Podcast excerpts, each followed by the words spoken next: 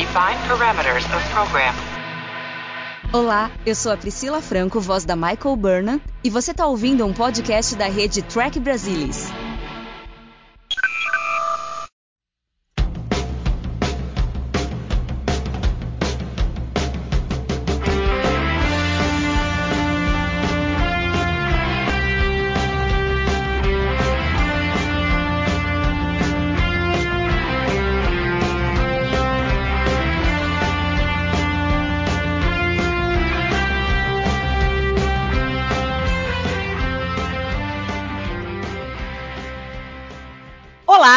Sejam bem-vindos ao Balde do Odo, um podcast da rede do Trek Brasilis para falar sobre Deep Space Nine, a melhor série de Jornada nas Estrelas. Hoje nós vamos falar sobre o 14º episódio da primeira temporada, Progress. E aí nós já estamos com ele finalizando três quartos da primeira temporada e vão ficar faltando somente cinco episódios. Felizmente, ao contrário dos últimos que a gente teve, Progress é um excelente episódio. Eu gosto demais dele. Mas vamos ver o que, que os meus colegas de balde do Odo, meus amigos Niners, têm a dizer. É, Luiz Castanheira, seja bem-vindo. Bom estar aqui, como sempre. Alexandre Bortolucci. Olá a todos. E Fernando Odo Rodrigues. A gente ainda não tem nenhum Latinum. Não, nem vamos ter até o final desse episódio. Em compensação, a gente descobriu que o Morn tem sete ou oito fios de cabelo duro na testa dele e que a Dax acha isso super fofo. Sexualmente falando. Progress tem duas tramas. A trama A principal, que se estende ao longo do episódio inteiro, e uma trama B menor, mas não menos importante, que também é interessante. Só dando assim um resuminho básico inicial do episódio para quem faz muito tempo que assistiu e não se lembra do que acontece, a gente começa uma interação entre a Federação e Bajor para proporcionar mais energia para Bajor. E aí eles estão fazendo algumas coisas na quinta lua, gerador, que eles estão fazendo uma transferência de energia em grande escala, estão lá perfurando o núcleo, vai sair um monte de gás tóxico e eles fizeram a evacuação do pessoal que tinha ali, tinha, sei lá, 40 e poucas pessoas morando na Lua. Só que aí a Dax e a Kira estão fazendo uma última varredura lá pelo planeta e descobrem que três bajorianos ficaram para trás. E aí começa o drama da Kira, porque os três não querem ir embora, principalmente o mais velho, Mulibok, e ela tem que de qualquer jeito tentar convencê-lo a sair, porque ela não quer de jeito nenhum obrigá-lo a sair de lá. Ela quase arrisca perder, né, acabar com a carreira dela ao ficar lá na Lua tentando convencê-lo ao invés de fazer o que foi mandado né, pelo ministro Bajoriano, que é tirar o cara de uma vez dali. Enquanto isso, na trama B, a gente tem o consórcio Noah-J. O Nog e o Jake, eles escutam o Quark bravo porque ele recebeu 5 mil sachês de molho Yamok cardassiano e ele não tem mais o que fazer com esses molhos, dado que não é mais ocupação, quase não vem nenhum cardassiano na estação. E aí o Nog consegue convencer o Quark dele dar um jeito no molho e eles tentam vender esse molho para conseguir Latinum. Só que eles não conseguem uh, vender, eles acabam trocando pelos famosos self-sealing steamboats, que são os pinos autovedantes. E aí eles também não têm o que fazer com isso. Mas aí eles conseguem trocar por um pedaço de terra. E que no fim é, isso acaba sendo uma grande oportunidade. E aí é legal essa história, vai se desenvolver com o Nog, tudo, a gente vai conversar sobre isso. Eu acho que a gente até podia começar pela essa trama B mesmo. O que, que vocês acham que essa trama trouxe para o Nog em termos de desenvolvimento de personagem? Eu acho que plantou as sementes para um episódio muito melhor da quinta temporada chamado In the Cards, que essencialmente é mais ou menos a mesma estrutura, mas a, o objetivo não é o, o né? Não é o lucro. Mas eu adoro essa parte do Nog do Jake. Eu acho que esse é o primeiro episódio que a gente viu o Nog muito mais próximo de quem ele vai se tornar. Não é só um Ferengue, não é só o Ferengue amigo do Jake, que o Cisco não gosta, mas é alguém com personalidade própria, com interesses próprios e que pode crescer. E aí teve muito mais de Nog nesse episódio do que de Cisco, do que de Dax, do que de Bashir, do que de O'Brien, do que de Odo, que nem aparece praticamente. Então, assim, eu acho muito legal, assim, é, a gente tá no 14 episódio da primeira temporada, episódio 14 de mais de 170 episódios, e você já começa a ver que os produtores sabem aproveitar esse elenco convidado, né? Luiz, você tem essa mesma impressão que o Fernando? É, eu também gosto bastante dessa história. Eu vejo que no futuro. Isso é uma espécie, vamos dizer assim, não é... eles não fizeram pensando nos episódios futuros, mas eu imagino que a mesma caneta que escreveu, ou próximo disso, escreveu os episódios futuros. Então é impossível ver esse episódio e não pensar em The Cards, com o, o Nog e o Jake, e também pensar em Treasury Faith and the Great River com o Nog na segunda temporada. Também era impossível não pensar. Então, você tá mais ou menos na mesma frequência aí. E eu acho que é muito bem escrito. Acho que muito bem escrito, assim, sitcom muito bem escrito, assim, todas as batidas são muito certinhas. Até a última, né, do Quark e do Odo, que a gente fica né, perguntando se eles estão armando para eles verem, pro Quark fazer um negócio, né? Não sei exatamente, mas de qualquer maneira funciona das duas formas. Eu acho muito bem escrito, mas é delicioso, eu acho muito legal. Piada assim meio solta, aquele negócio do balde do Odo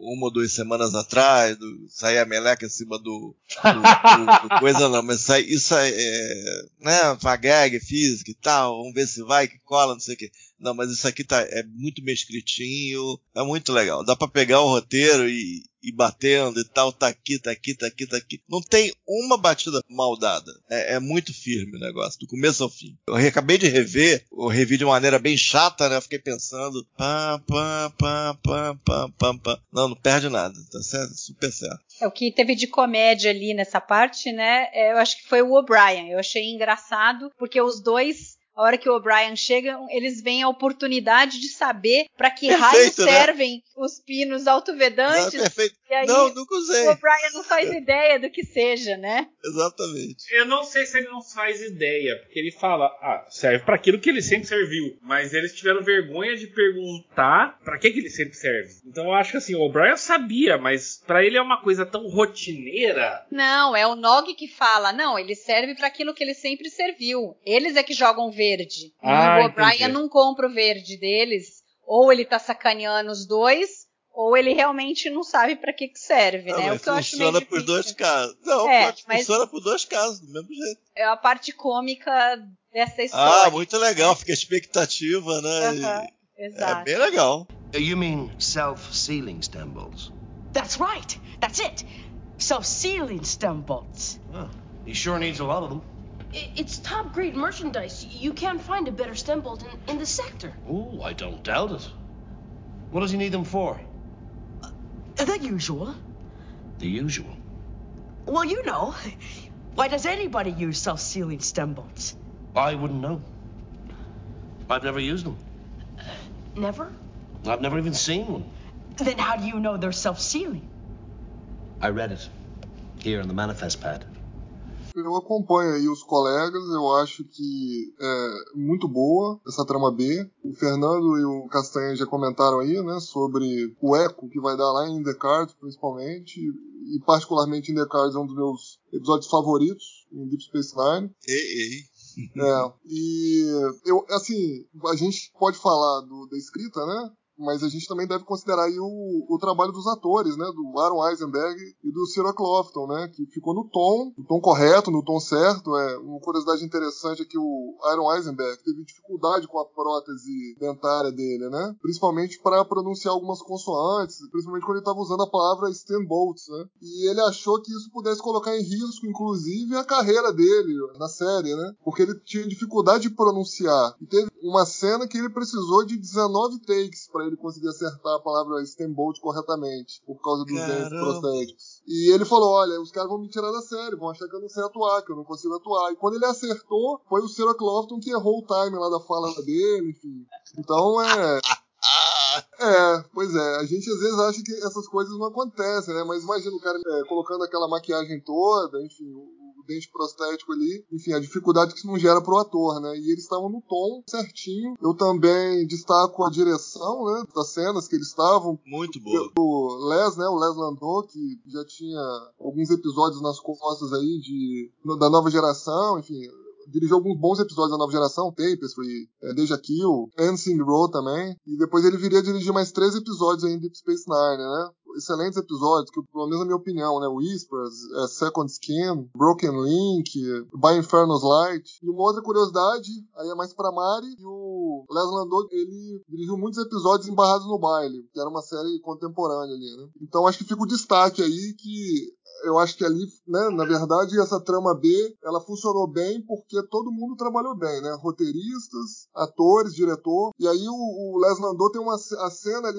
final, né, dessa trama B, que é o, os meninos chegando para conversar com o Quark no bar. Você vê como que é a diferença, né, quando o diretor sabe o que tá fazendo, que ele coloca a câmera ali na, no local do computador que o Quark tá manipulando. Então você pega a visão do computador cortando também por uma câmera lateral. Então ficou bem interessante a construção dessa cena, pegando de frente a reação do Quark e a reação dos meninos também, e depois a câmera mais lateral pegando um close, né, do Quark ali. Então achei bastante interessante essa trama B. Eu gosto muito dessa trama porque a gente vê assim, o Nog sempre teve uma grande preocupação como um Ferengue, porque o pai é um Ferengue diferenciado, né? E a gente vai ver isso mais para frente melhor, a hora que desenvolverem mais Ron. Ele não é o cara muito ligado em conseguir dinheiro, né? Ele não, não é bom. A gente pode dizer que ele não é um bom ferengue, né? Ele se tornou um bom engenheiro. E aí é legal porque a hora que ele vê o negócio da oportunidade, não ficou claro, eu fiquei na dúvida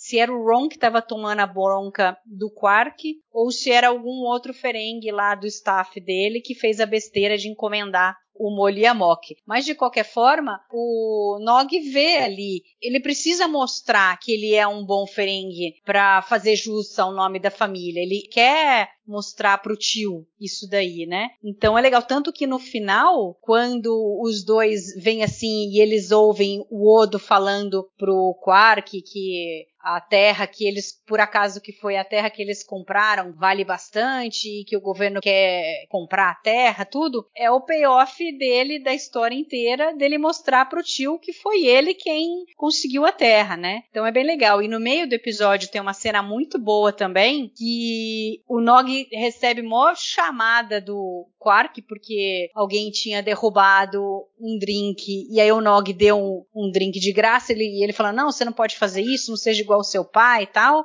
E aí o Quark fala, não, Nog, você é um bom garoto tal, né? Então era um incentivo que ele precisava. A gente vê que o Quark meio que quer ver o Nog crescer, ser um bom ferengue, né? Ao contrário do que ele acha que o irmão dele é. Essa trama realmente traz várias coisas interessantes e para frente que vocês já comentaram, né? E é legal também porque ao contrário da trama A, ela é, é muito mais é o Broik. É, é entendi. Essa trama é mais otimista do que a trama A, quanto à importância da negociação, dos acordos, da paciência, porque é isso daí, eles queriam de cara o Latinum, mas eles viram que não conseguiram e foram tentando aos poucos negociar com outras pessoas e negociando até que eles chegassem na melhor oportunidade para eles. E na trama A, a gente já não vê isso na representação do ministro que está encabeçando o projeto de ter lá a energia para Bajor através da Lua, ele não quer saber de esperar os caras, né? Tem que tirar os últimos três que não saíram, que passaram desapercebidos na evacuação, e ele não não quer saber, não dá para perder tempo. A Kira em um momento chega a sugerir que eles façam um, um outro tipo de extração para que eles possam ficar lá, não tenham os gases tóxicos, mas aí o ministro fala: não, mas isso vai demorar muito. E aí entra numa discussão, Fer, o que, que você achou disso daí? Que é aquela coisa: é melhor você fazer alguma coisa para mais pessoas do que para um indivíduo ou menos, que é um tema recorrente que a gente tem em Jornada nas Estrelas né, a necessidade dos muitos sobressaia dos poucos, né? Tem a frase do Spock, né? Inclusive a gente teve ele falando isso num dos episódios em Prodigy recentemente. Ah, mas o Spock falou isso em Jornada 2. E você roubou o que eu não, ia não, falar. Sim, sim. Eu ia falar justamente isso. As necessidades de muitos superam as necessidades de poucos. Ou de um. Olha, eu acho que em termos de desenvolvimento de personagens, se pensar na Kira, é um episódio extremamente poderoso. Porque a Kira sempre foi aquela que era o underdog, como ela mesma fala, e agora ela está na posição de comando, de liderança. É, tanto que o Mulibok fala para ela que ele não gosta de uniformes e tal. Então ela se vê numa posição delicada. Mas a grande diferença é que agora, antes os Cardassianos estavam fazendo algo, pelo menos os Cardassianos, e agora ela está fazendo algo, pelo menos os Bajorianos. E ele lidando com um cara teimoso e que, se você parar pra pensar, é extremamente parecido com Akira. Tanto que o Cisco mais tarde fala, né? É, ah, eu consegui entender por que você gosta dele. É isso que eu acho poderoso nesse episódio. Eu lembro a primeira vez que eu assisti lá em 94, 18 anos atrás. 18? 28 anos atrás. 28. É, tamo velho aqui. É só os velhinhos conversando yes. de Star Trek. E eu lembro que eu gostei muito do episódio. E eu continuo gostando muito do episódio. Eu acho só que a história do Molidok se arrasta um pouquinho mais do que devia. Mas tirando isso, eles estão gravando na porcaria de um estúdio. E se você olhar a iluminação e tudo mais, parece que eles estão no sol. Parece que eles estão sob a luz do sol. É, assim, é um trabalho muito bom. A sensação que eu tenho, assim, que eles é, realmente o que você falou é muito certo, né? É um episódio fenomenal para o crescimento da Kira. Nessa primeira temporada a gente já teve logo no início o Past Prologue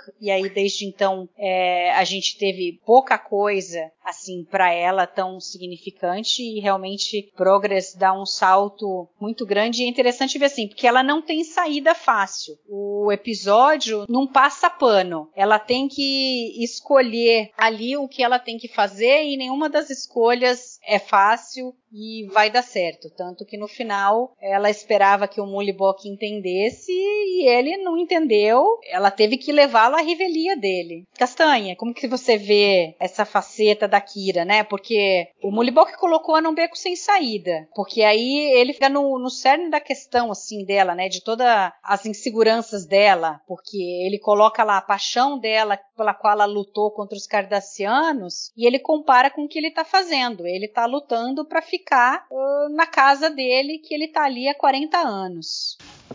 You look like a bit of a fighter yourself. Well, on Bajor we had to be. Hmm, to get rid of the Cardassians, huh? Mindless butchers. We paid them back. I bet you did. They probably didn't know what hit them. I'm sorry I missed the fun. Fun? Must have been like spearing can dippers in a bottle. Wait a minute, are you serious? You know what the Cardassians were like, what weapons they had. We didn't stand a chance against them. How'd you beat them then? Well, we beat them because. Because we hung on like fanatics. Hung on like fanatics. I gotta remember that. Pass Prologue tem a ver com ela descobrir que a guerra acabou. Talvez o, o Battle Lines tenha a ver com o trauma em si. E esse daí tem a ver com ela crescer e tomar decisões, meio que deixar o eu dela para trás com algum conforto. Então tem alguma coisa simbólica, alguma coisa ritualística ao longo do episódio. Porque também ela não pode se negar a fazer, porque ela é oficial de ligação, eventualmente ia colocar outra pessoa ali. Se ela se recusasse a fazer uma coisa aparentemente trivial, aparentemente não, tem que fazer, ela provavelmente seria retirada dali. E o Cisco tenta segurar a barra dela, que é interessante a forma como ele faz com o Bashir e tal, o máximo que ele pode. Então isso, isso eu acho muito interessante. O cara é, digamos, ele não é tão áspero quanto talvez pudesse ser. Ele tenta fazer a manipulação dele, eu, eu acho que é um pouco branda, mas ao mesmo tempo ela acha que vai virar o cara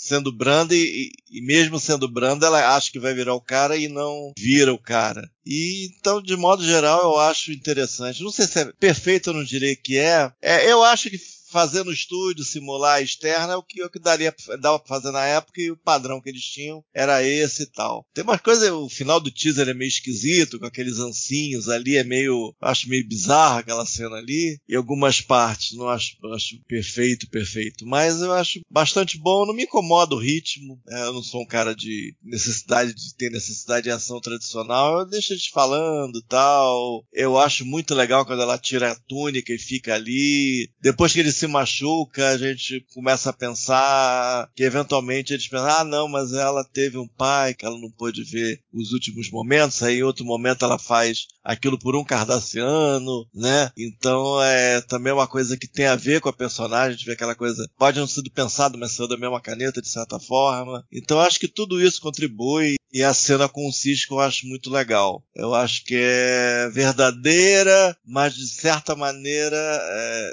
verdadeira, como eu vou dizer, é verdadeira, não vai além de um certo ponto, né? É, eles estão naquele momento, ele descreve como eles estão naquele momento. Então isso eu acho bem legal, por isso que eu acho a cena tão potente. What can I do for you, Commander? You and I have a material subsistence report to finish by the end of the week. I don't think I'm going to be able to help you with that. It's part of the liaison officer's job. I know. I don't like the prospect of having to break in a new one. You have a job to do here, Major, and you're not doing it. It's not that simple. I'm not saying it's simple. I'm saying it can't wait. Look, I understand you're used to sympathizing with the underdog. You spent your life fighting to overcome impossible odds, just like he's doing. But you have to realize something, Major. You're on the other side now. Pretty uncomfortable, isn't it? It's awful. E ela ficou sem opção, né? Porque não teria continuidade dela na série. Isso, isso, não, isso não tem como opção. Ela tá nos créditos de abertura. Isso não tem como escrever assim. Então, a, a solução foi a mais. Imagino que tenha sido a mais forte. Eu não via ele morrendo, queimado, ou algo assim ficando lá, eh, seria errado. Eu acho que a conclusão foi adequada. É, a gente tem que ver que ela não concordava com o fato dele querer ficar ali, porque ela tinha a visão, ela estava vendo o quão importante ia ser o uso da energia da Lua para alimentar Bajor. Eles ali ficaram muito tempo isolados, bem ou mal, eles ficaram isolados naquela Lua. É, eles sofreram com a ocupação cardassiana, é, foram presos, é, mas depois que eles fugiram e foram para aquela Lua, eles meio que ficaram isolados do que estava acontecendo. Então, assim, eu também acho que eu, a única saída ali era ela uh, tirá-lo à força, porque a gente viu que ele não ia sair de jeito nenhum. Né? Eu vou morrer se eu ficar aqui. Ele achava que se ele saísse ele ia morrer, então ele preferia morrer na casa dele, né? Então, quer dizer, ela não tinha como conseguir convencê-lo disso. E essa cena do Cisco eu, eu também eh, gosto muito, porque ele fala, né? Não, é, eu achava que você era hostil e arrogante, e mas eu estava errado. E aí é muito legal que ele fala, né? Bajor precisa de você, eu preciso de você, né? Eu gosto muito de você. E aí a gente vai ver isso de novo nos três primeiros episódios da segunda temporada, né? Na trilogia do Círculo, quando eles colocam é o Linalas, né? Que eles colocam no lugar dela. E, e ele fala, não, você é insubstituível. When I first met you, Major, I thought you were hostile and arrogant. But I was wrong. Bejor needs you. And I need you. I like you. And I don't want you to be hurt. So, as a friend, I'm here to remind you that his fate is already decided. Yours isn't. Então é interessante como cresceu ali a amizade dos dois, a segurança que o Cisco tem de tê-la como primeira oficial. Bom, é um episódio da Kira, né? O desenvolvimento dela. Eu acompanho aí o que o Luiz comentou, que na verdade o desenvolvimento dela foi feito nessas etapas, né? Dos episódios citados aí. Eu acho que nesse, até pela última cena, né? O que é dito na, na última cena, o que ela fala, né? Pro Mulibok lá na última cena, enfim, está na hora de seguirmos, né? Com nossas vidas, você e eu. Então ali ela já entende entendeu que né, o que aconteceu com ela até a invasão cardassiana, ela ter lutado, foi uma coisa. E que agora, de fato, a vida dela tem que seguir como primeiro oficial da Estação 9. E tem muita coisa, né? O episódio, ele faz ela refletir de várias formas diferentes, às vezes de forma sutil, né? Trocando lá uma conversa lá com o Mulibok, eles, enfim, em alguns momentos eles conversam ali através de metáforas, né? Que ele fica comentando com ela, enfim, que o, tem um malgoreano de duas cabeças que não consegue tomar uma decisão e ela, enfim, depois devolve para ele contando a história lá da árvore, que a árvore é é uma árvore que tá aborrecendo ela, e ele pergunta para ela, então, mas você vai cortar a árvore? Ela, não, ainda não decidi. When I was very small, I remember there was this tree right outside my window. It was the ugliest, most gnarled and battered old tree I'd ever seen. Even the birds stayed away from it. But you loved it.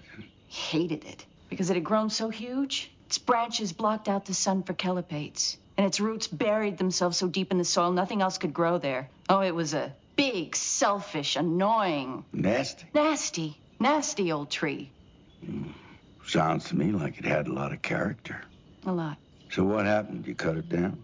I don't know yet. Além disso, a gente tem ainda uh, os diálogos mais literais que ela teve com o Cisco, né? Porque o Cisco fala para ela, olha, você tá do outro lado agora, minha querida, né? Agora você tá de alguma forma tentando lutar por um bem maior. Infelizmente, do outro lado tem inocentes, né? Mas como vocês já comentaram, tem tudo a ver ali com a necessidade de muitos suplantar a necessidade de poucos, né? Ou de um, que é o mantra lá vulcano. Eu gosto muito, tá? Dessa trama A. Eu, eu, concordo aí com o Fernando um pouco sobre o ritmo, é, embora eu tenha gostado muito dos diálogos, das interpretações, principalmente da Nana Visitor. Muito embora também ali a gente tenha um, um grande ator ali, né? Fazendo o papel do, do Mulibok ali. É até interessante, né? O nome do ator é Brian Keats, né? Ele tem um filme com, do John Huston, que eu gosto dele, com Elizabeth Taylor, com Marlon Brando. Um filme pesado, enfim sobre traição, perversão, mas é um filme eu gosto, assim, né? Um filme interessante. Mas tem uma passagem no episódio que o, o ministro lá, o Toran, comenta, né? Olha, se o Mulibok não sair da Lua, ele vai cometer suicídio, né? E em 1997, o ator, né? O Brian Keith, interpretou o Mulibok, ele de fato cometeu suicídio, né? Em junho de 97. Porque uma filha dele tinha cometido suicídio mais ou menos dois meses antes. Ele estava com câncer terminal e com os problemas financeiros. Aí ele, infelizmente, acabou tirando a própria vida, né? Mas falando assim um pouco mais da história, né? Dessa trama A, a gente tem aí, na verdade, uma trama relativamente parecida com o que teve lá na nova geração, o segundo episódio da terceira temporada, The Dancings of Command, que é um Isso. episódio focado no Data, né? E a diferença que você consegue perceber é que, apesar da decisão mais dura ter sido tomada nos dois episódios, o Data, como é um androide, não teve nenhum drama de consciência para tomar a decisão mais pesada, que foi destruir lá o aqueduto, né? No caso do episódio da nova geração. E nesse de Deep Space Nine, a gente teve todo o tour de force aí da Kira, né? Para chegar na decisão que era mais acertada de fato, né? E nesse caminho a gente teve aí, é, como eu disse, uma interação excelente aí entre os dois atores, né? Os dois personagens ali, enfim, uma troca bacana. A gente teve, nossa, vários diálogos incríveis ali, enfim, vários, várias citações, né? Várias falas incríveis ali. Ele provoca ela bastante, né? Mas como é que vocês conseguiram livrar dos cardassianos? Aí ela falou, ah, a gente resistiu como fanáticos, né? Ele, ah, é mesmo? Ah, entendi. Tipo assim, pô, eu vou resistir aqui também, minha querida, como um fanático. Isso entre outros diálogos, então é muito interessante, né? Mas falando um pouco desse episódio rapidamente da nova geração, que o O'Brien participa desse episódio, a bizarrice no episódio lá da nova geração é que o O'Brien participa, toca violoncelo, isso nunca mais aparece em jornada, e o O'Brien não fala nada. Ele não fala uma palavra no episódio da nova geração. Ele aparece umas três ou quatro vezes, mas ele não fala nada. Ele é um figurante de luxo ali. Então, assim, só por curiosidade. Retornando ao episódio de Deep Space Nine, essa parte do você está do outro lado agora, né? Que o Cisco fala pra Kira, é um momento, para mim, no episódio, um dos momentos quem nunca, né? Quem nunca passou por isso, por algo parecido, né? Eu já passei por isso, né? Num, num trabalho que eu tive, onde eu fazia parte de uma equipe e depois passei a liderar essa equipe, né? E aí, uma vez, um um gestor meu dia, meu amigo, você não é mais vendedor, agora você é o gestor da equipe, então haja como tal. De certa forma, esse episódio também, vamos dizer assim, me toca de formas diferentes, interessantes. Só um, um, comentário da cena que você falou, Ale, lá quando o Molibok pergunta pra Kira, né? Não, mas o que, que vocês. Né, como que vocês conseguiram vencer os Cardassianos se eles tinham armas melhores tal? Aí ela para e ela já percebeu para onde vai, né? A Naná já. O jeito como ela demonstra ali é muito bom. Aliás, ela tá excelente nesse episódio. Ela fez um trabalho muito bom. O Fer, agora me diz uma coisa, porque o Peter Alan Fields, que foi quem escreveu o episódio, né, a história dele, ele fala que ele queria um Mulibok menos simpático e mais manipulador. Que ele achou que no fim ele ficou mais brando, por exemplo, quando ele pergunta para Kira qual que é o nome dela, para tratá-la pelo, pelo primeiro nome, né, ao invés de porque ela, ela responde, não, meu nome é Major Kira, e ele fala, não, não, não, seu nome, né, ela fala Nerys, tal. Well, what do they call you, dear? I'm Major Kira. I'm in charge of evacuating all. Your given name. Nerys. Nerys. Você sentiu isso daí ou você acha que a maneira como ficou foi boa porque daí trouxe um, um, problema a mais, uma bagagem a mais para Kira ter que lidar, porque ela ficou afeiçoada, né? Ela acabou se solidarizando com ele. E aí o que tornou mais difícil é para ela ter que fazê-lo sair à força no final. Não, exatamente. Eu não acho que o Molibok ficou muito uh, macio. Ele é manipulador. A gente percebe isso no episódio, mas acaba soando mais natural, entendeu? Parece que ele tá tentando manipular a Kira porque ele quer ficar lá, mas não é que ele é um, uma pessoa ruim. Eu acho que isso foi um ganho pro episódio. Aliás, até hoje, toda vez que eu assisto, eu vejo o Molibok e eu penso no Anthony Hopkins com maquiagem cardassiana.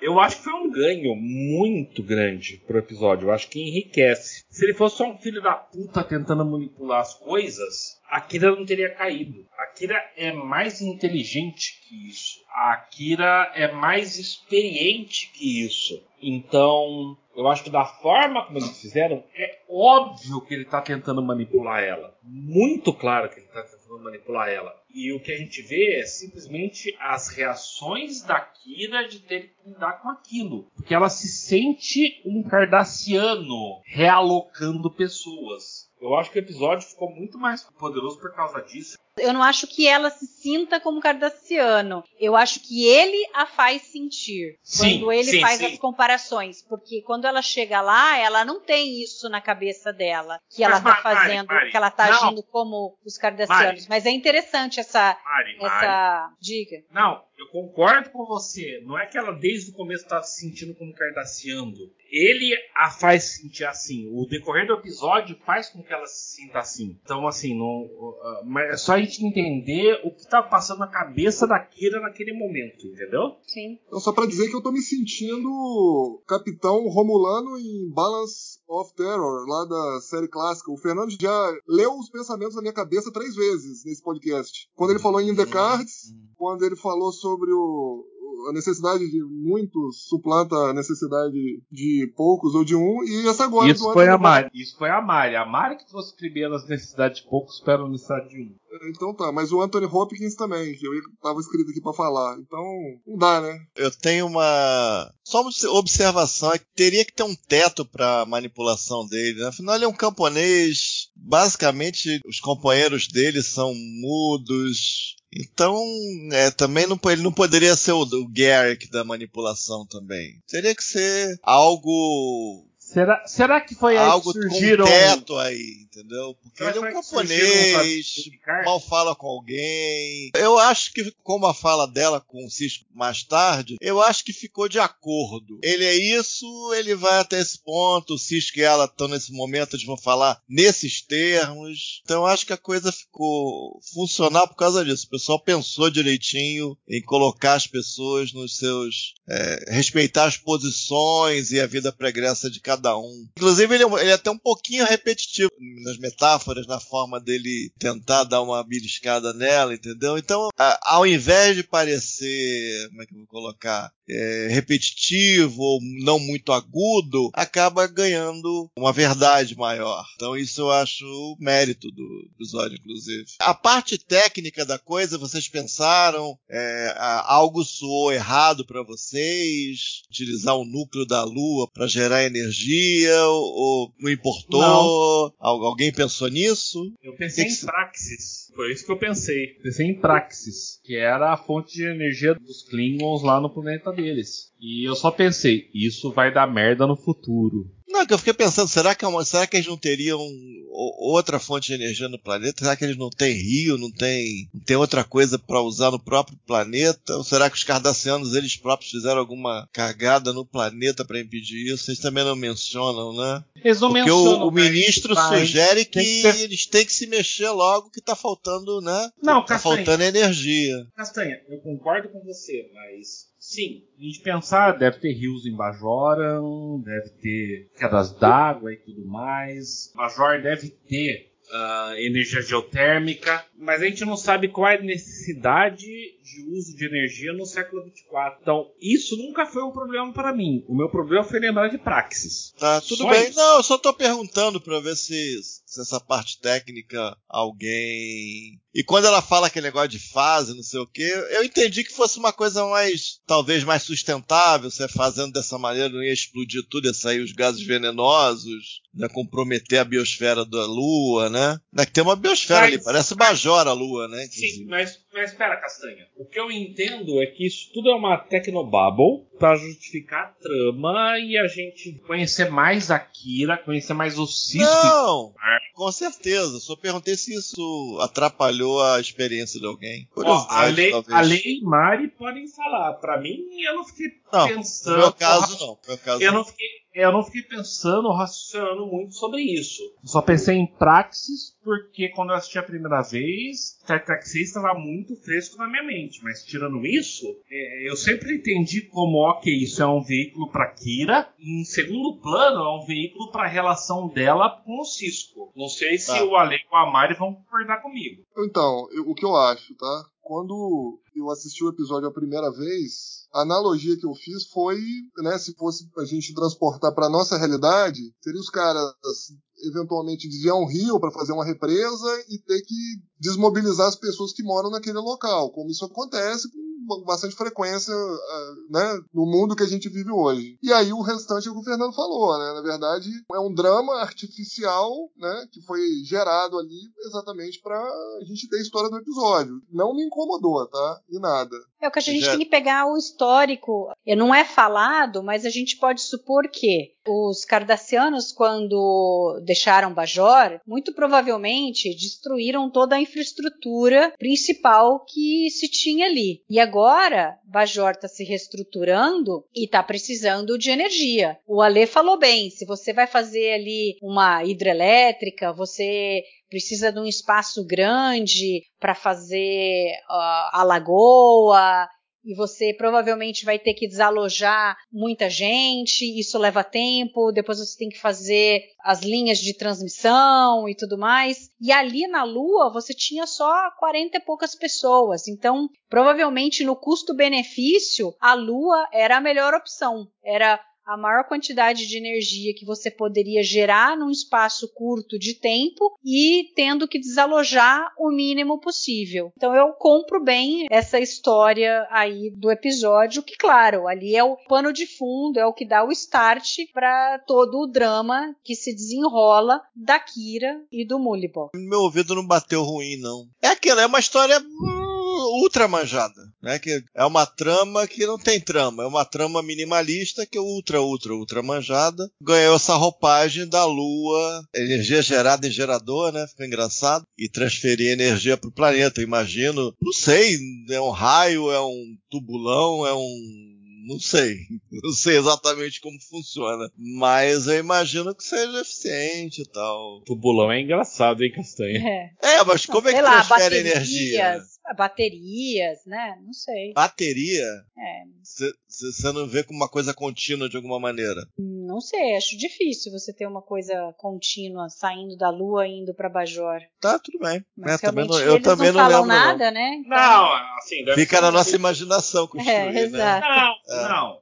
Eu sempre, desde a primeira vez que assisti esse episódio, pensei num feixe de energia que estava sendo transportado, entendeu? Só não tem tubo, não tem nada, porque é uma lua. Botar um tubo não vai dar certo, né? Não, troca o túbulo pelo raio.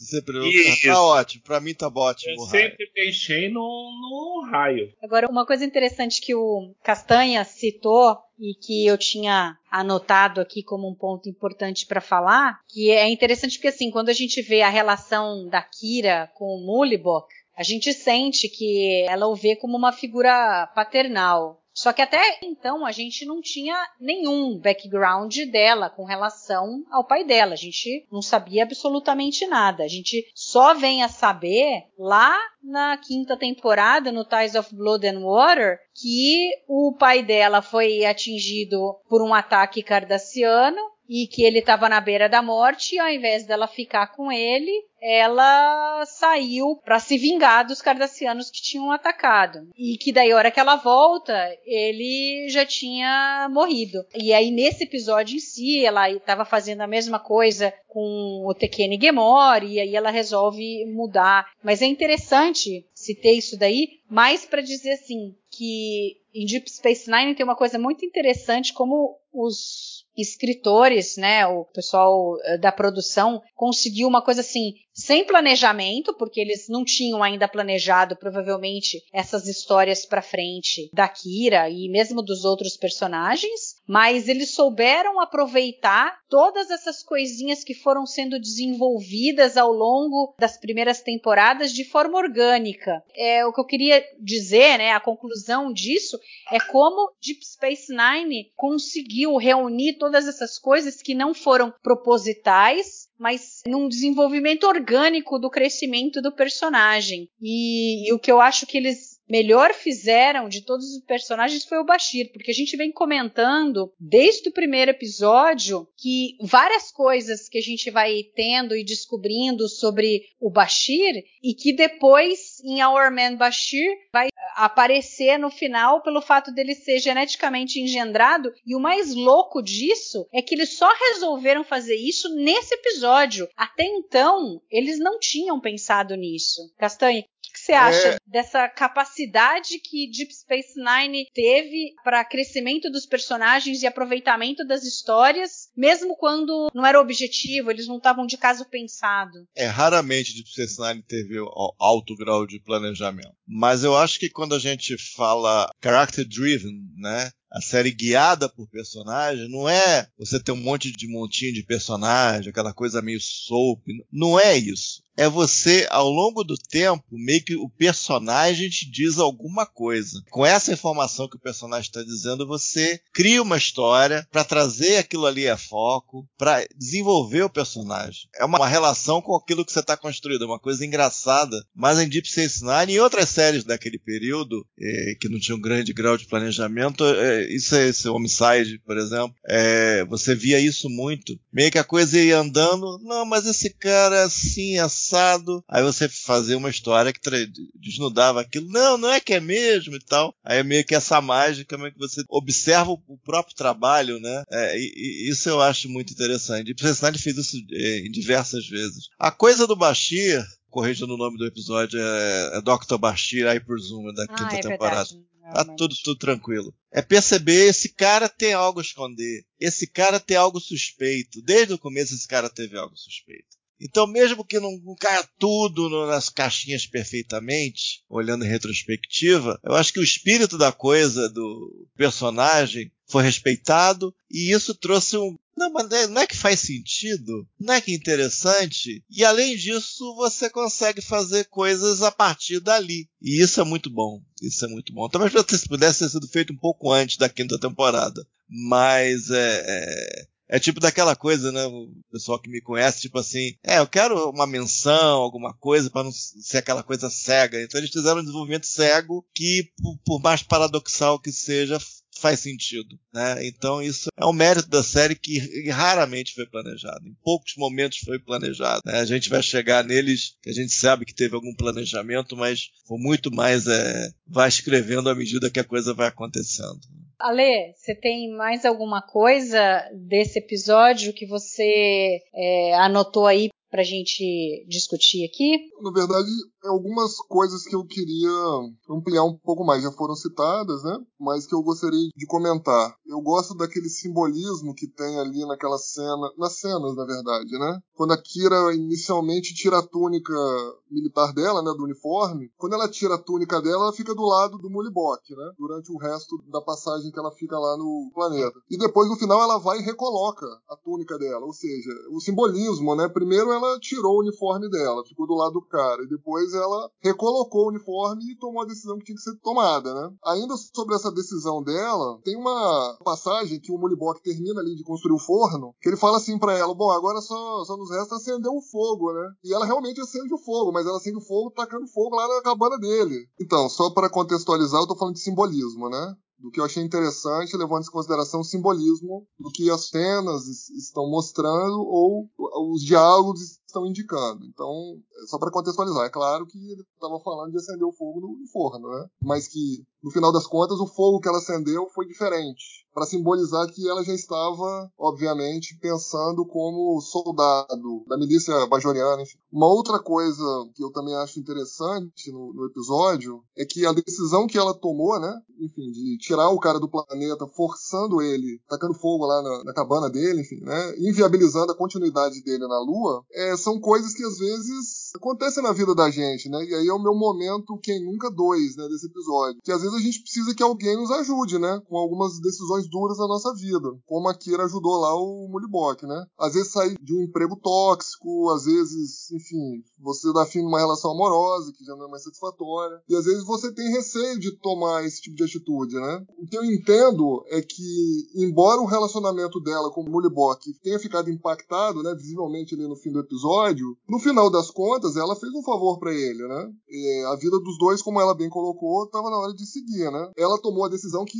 no final das contas, no longo prazo, vai ser melhor para ele. Por mais que ele, naquele momento, não entendesse isso, né? Então, achei, acho que essas questões filosóficas em Deep Space Nine, para mim, tá? É, sempre foram, sempre tiveram um lugar melhor do que a ficção científica em si. Né? Eu acho que Deep Space Nine, usando como pano de fundo a ficção científica, ia bem, mas ela ia melhor quando essas questões filosóficas e humanas eram colocadas como ponto principal, como tema dos episódios. Um parênteses sobre o que você falou, embora não seja canônico, tem um livro de Deep Space Nine chamado War Child, que ele aparece, o Mulibok, e aí ele manda um recado para uhum. Kira através da Jadzia, uh, dizendo que ele a perdoa pelas ações dela. Eu não li o livro, então eu não sei dizer qual que é o contexto, se aparece mais a vida dele, como que ele seguiu em frente. Mas é interessante a gente pensar que realmente, de alguma maneira, ele deve ter conseguido viver bem depois embora ele não tenha gostado de sair da Lua, o fato dele ser turrão, porque se a gente pensar ali, a, própria Kira fala para ele, pô, mas aqui você só tem essas raízes ruins, duras, você vê que é uma coisa mais árida, porque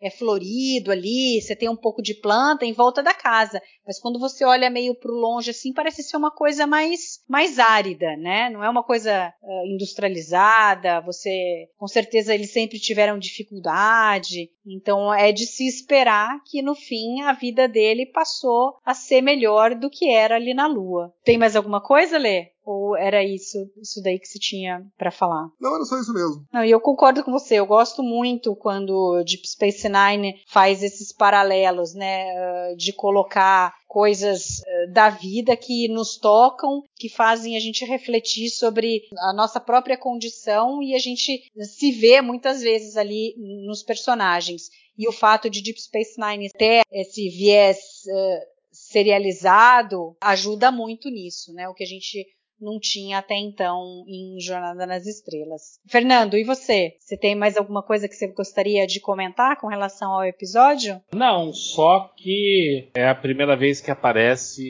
em Deep Nine algo que ficou na memória coletiva dos Niners: Self-Stealing Steamboats. Certamente. É engraçado que apareceu nesse episódio e acho que marcou para sempre isso daí. E você, Castanha? Não, tá, tá tranquilo, acho que tá bem comentado. Tá bem coberto, acho que todos os pontos. Satisfeito. É, e aí, a história da Kira dessa primeira temporada, o Castanha falou bem, né? Do Past Prologue, onde ela tem que perceber que a ocupação acabou. Depois a gente tem o Battle Lines, que ela tem que ficar em paz com os atos que ela cometeu, com a raiva toda que ela tem dentro dela. Ela tem que ficar em paz com isso. Nesse episódio, ela tem que é, ver a nova posição dela hoje. Ela não é mais uma terrorista, agora ela faz parte do governo, ela faz parte de uma instituição, e aí isso vai se fechar, né? Daqui uh, três episódios a gente vai ter o Duet,